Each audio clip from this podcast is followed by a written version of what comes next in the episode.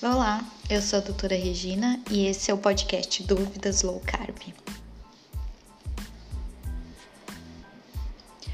Hoje é segunda-feira e segunda-feira a gente tem um movimento aí que já tá aí há bastante tempo, um movimento forte, que é a segunda sem carne, né? Do pessoal que pratica o vegetarianismo, o veganismo.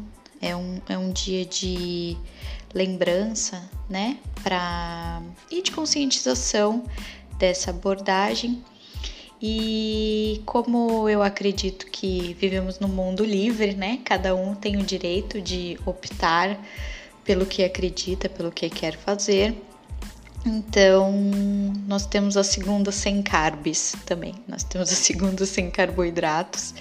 Então, para juntar isso, a segunda sem carboidratos, com um tema aqui para conversar com vocês, eu vou falar sobre a dieta carnívora, que é a dieta totalmente oposta, né, ao proposto pelo vegetarianismo e pelo veganismo. A dieta carnívora tem ficado em voga é, na atualidade tem voltado porque a gente tem algumas pessoas aí hum, praticando e tendo bons resultados, né? Mas assim como estratégia low carb, assim como o jejum intermitente, ela não é nada novo, não é algo inventado, né? É, nós temos usado na prática clínica a dieta carnívora para tratamento de algumas doenças, porque ela é uma dieta de total exclusão, né? Como eu já falei para vocês, o organismo do ser humano é completamente adaptado para metabolizar gorduras de origem animal e proteínas de origem animal. Quando nós temos patologias em que a alimentação está envolvida no processo patológico, para que a gente possa descobrir de forma mais fácil o que desencadeia, o que está envolvido nesse processo, a gente pode usar a estratégia carnívora, ou seja, nós vamos tirar tudo que não seja carne ou de origem animal, né? Principalmente é, nós deixamos só a carne no começo, porque alguns produtos de origem animal também têm algumas intolerâncias. E isso a gente trata como uma dieta de exclusão, certo? Então, as carnes e as gorduras das carnes são os alimentos mais tolerados. Alergias a gorduras e a carnes são extremamente raras. Aliás, nenhuma a alergia à carne foi comprovada de forma 100% garantida, né? Então nós usamos essa essa dieta de exclusão principalmente para alergias alimentares, para doença inflamatória intestinal também é uma boa abordagem, para intolerâncias, né? Intolerância à lactose. Então a gente tende a usar, né? Mas não é algo que a gente faz assim da nossa cabeça, ah, a carne é boa de, de, de comer, vamos lá, vamos tirar tudo do, do paciente, deixar ele só com a carne. Nós temos pesquisas de 1920, né? Nós tivemos um pesquisador que ficou anos com os inuits lá no, no Ártico e lá, né, os, os esquimós, né, como a gente conhece mais, mais comumente, eles têm uma dieta baseada em carne e gordura pela escassez do ambiente. Como lá é muito frio, né? Eles não têm à disposição deles vegetais, frutas e, e disposição de, de terreno e de, de, clima, de clima, né? Para criar animais e, e, e para pasto, né? Então eles se alimentam basicamente de carne de caça, né? Principalmente de baleias e focas. E esse pesquisador ficou anos ali com eles. Ele foi ali pesquisar, achando que eles teriam uma saúde debilitada, né? Devido a, a, essa escassez de alimentos, na variedade de alimentos, e ele ficou surpreso quando, na verdade, ele se deparou com uma população extremamente saudável, né? Tanto da parte é, cardiovascular, né? Doenças cardíacas, pressão alta, era completamente inexistente ali entre eles, assim como a saúde oral, a dentição era muito boa, né? Então esse pesquisador ele voltou depois de alguns anos e aí ele como colega propôs que essa experiência fosse reproduzida, né? Então ele e esse colega por um ano ficaram se alimentando apenas de carne, né? Carne e vísceras principalmente.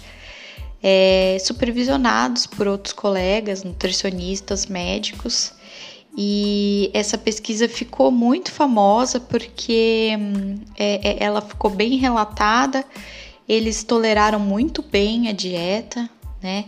Eles até referem que ele ficou, de, desses 365 dias, ele se adoentou apenas um dia, que se sentia um pouco mal, e ele mesmo relata que isso foi resolvido com um bom prato de vísceras e uma boa carne né?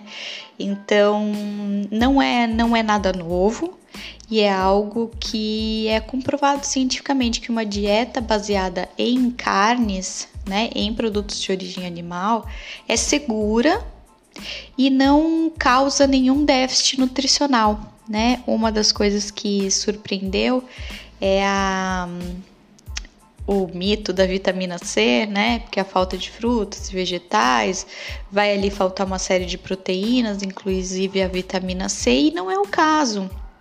Nenhuma dessas dessas populações que se alimentam apenas de carne apresentam qualquer tipo de deficiência nutricional, que é muito interessante, né?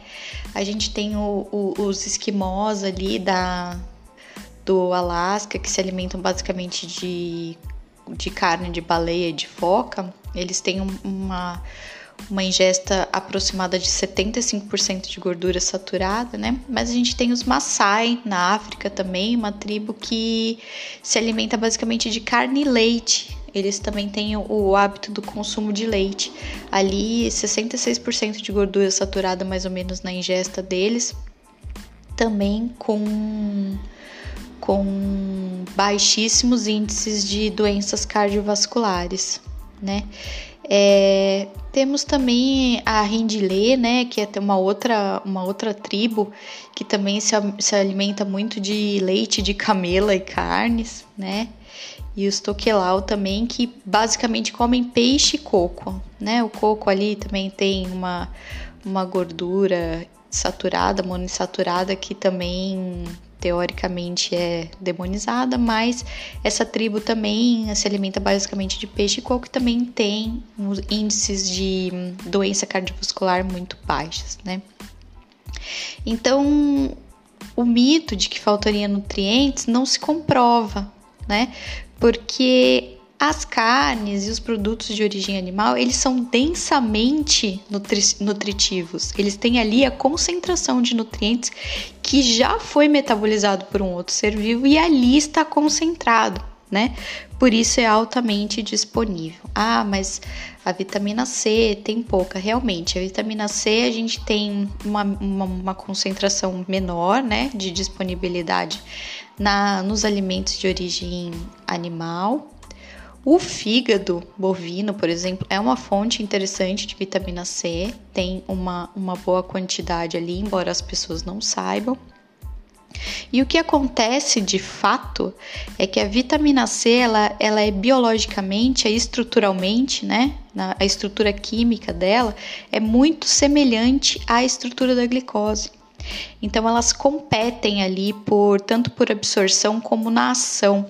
Quando sua dieta é muito rica em carboidratos, em glicose, você precisa de uma disponibilidade de vitamina C mais alta, porque eles vão competir ali, né? Quando não há tanto essa competição, a absorção de vitamina C é mais é mais efetiva. Então você precisa consumir menos vitamina C se você consome menos carboidrato, E é por isso que a gente não vê escorbutos nessa população e a gente não vê escorbuto em várias pessoas que praticam a dieta carnívora há anos, tá? Nós temos o Dr. Sean Baker, que é um dos mais, maiores especialistas aí na, na dieta carnívora. Ele tem o livro The Carnivore Diet. É, ele é um cirurgião ortopedista, se não me engano, e está se alimentando basicamente de carnes há anos, né? E, e ele é um atleta de elite, é, pratica esporte de forma de alta performance, se alimentando só com carnes e não apresenta nenhum déficit nutricional, tá? No Brasil, a gente tem a Jade Soller, que é uma entusiasta aí da, da dieta carnívora. Se você se interessa por isso, pode segui-la, principalmente no Instagram. É, ela também mostra como é a saúde dela, inclusive ela divulga exames periódicos dela, não, não tem nenhuma deficiência nutricional, inclusive treina e tem bons resultados, né? É, e nós temos também um nosso atleta, o Alessandro Medeiros, que é um atleta de alta performance também, triatleta, é, um corredor de ultramaratonas e que também tem sua, sua dieta baseada em carnes, tá? Então, tudo isso é muito interessante, né? E faz com que a gente abra nossa mente também, porque hum, eu mesma de a princípio pensei que uma dieta apenas de carnes, carnes, ovos, né, e queijos e leites, produtos de origem animal, traria alguma algum déficit nutricional, o que não se concretiza, o que não acontece.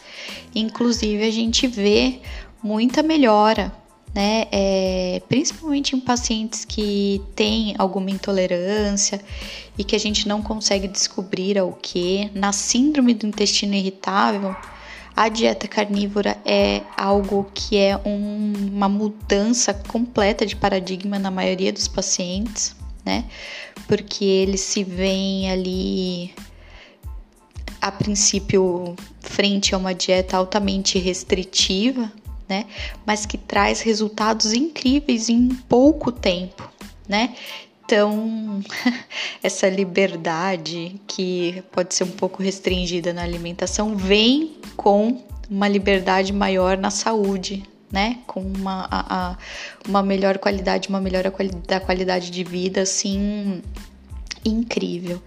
Então, nós temos a a ideia, né, ainda é divulgada de que a carne, as carnes seriam é, inflamatórias, né, predisporiam a doenças cardiovasculares e a inflamação. Todos os trabalhos que vieram é, sobre isso são trabalhos observacionais, né? não foram comprovados com ensaios clínicos randomizados e de fato não se comprova, tá? Na verdade aí é um viés de comportamento desses grupos que consumiam mais carne e, e, nesses, nesses trabalhos geralmente eram mais carnes processadas, ultraprocessadas, como hambúrgueres e hot dogs. Então não foram estudos que isolaram a carne como fator e de fato eles não se concretizam. Isso não é uma verdade. A dieta carnívora não é inflamatória, não predispõe, predispõe doenças cardiovasculares ou a qualquer tipo de câncer. Muito pelo contrário, ensaios clínicos estão sendo feitos, acompanhamento dessas pessoas em dieta estritamente carnívora vem sendo feito e os resultados são incríveis na saúde, né? Temos visto resultados muito impressionantes com relação a doenças crônicas, né, como pressão alta, diabetes, estetose hepática, obesidade. Então, é algo a se a se olhar, né? É algo a se avaliar no momento que você tem algum problema alimentar, tem alguma doença autoimune, por exemplo, é algo que você deve procurar se isso te interessar, se comer carne não for um problema para você. Né? Os mitos de que faltariam nutrientes não se concretizam, os mitos de que faltariam fibras também não. tá bom? O hábito intestinal na dieta carnívora tende a melhorar. De fato, as pessoas que aderem à dieta carnívora estrita vão menos vezes ao banheiro, né? A formação de fezes fica menor, então elas vão, acabam indo menos vezes porque a carne e os produtos animais são altamente disponíveis biologicamente, então a gente acaba absorvendo tudo, acaba sobrando pouco para eliminar, né? E no ponto de vista evolutivo, isso é muito interessante né? Porque toda vez que a gente deixa ali, dejeta os restos, fica marcada, né? A nossa presença no, no, no ambiente. É, então, quanto mais absorvido for o alimento, né? Mais benefícios biológicos ele tem. Então, não há uma piora do padrão intestinal, aliás, a melhora, né? Pacientes obstipados melhoram com a dieta carnívora na maioria das vezes, por ser uma dieta mais alta em gordura do que normalmente nós faz, fazemos, né? A, esse mito de que a obstipação melhoraria com a ingestão de fibras também não se concretiza nos, nos estudos mais modernos, né? Os estudos que trouxeram isso, alguns têm viés da indústria farmacêutica, né? A indústria da do potinho ali da vendendo a fibra diz para você que comer fibras vai fazer você ir ao banheiro melhor, mas isso não se confirma. Temos muitas pessoas que estão consumindo fibra alimentar de forma absurda e não tem melhora do padrão intestinal, tá? Isso porque falta gordura. A maior parte dos nossos obstipados ou são por falta de hidratação e por falta de gordura né? Então, essa teoria de que o aumento do volume fecal pelo aumento das fibras fosse uma coisa que ia, ia resolver a obstipação pela hipótese mecanística, né? Pela hipótese de, ó, oh, faz sentido, não se comprova na realidade né? Na realidade, é, para muitas pessoas, o aumento no consumo de fibras não melhora a obstipação, às vezes até piora, e o aumento do consumo de gorduras saturadas de origem animal melhora esse padrão, e a hidratação também é muito importante. Então, espero que com essa conversinha rápida aqui você abra sua mente para a dieta carnívora, para uma segunda sem carbs em vez de sem carne, né? E que passe a priorizar a carne na sua alimentação sem medo, né? Sem o medo da inflamação, sem o medo da predisposição ao câncer. Isso aí são todos mitos que vão cair nos próximos anos. Nos próximos anos isso tudo vai vir à, à realidade, né? Então, como a sua carne com tranquilidade, priorize ela na sua alimentação, você vai ver respostas na sua saúde, eu tenho certeza. Obrigada por estar aí comigo. Até o próximo episódio.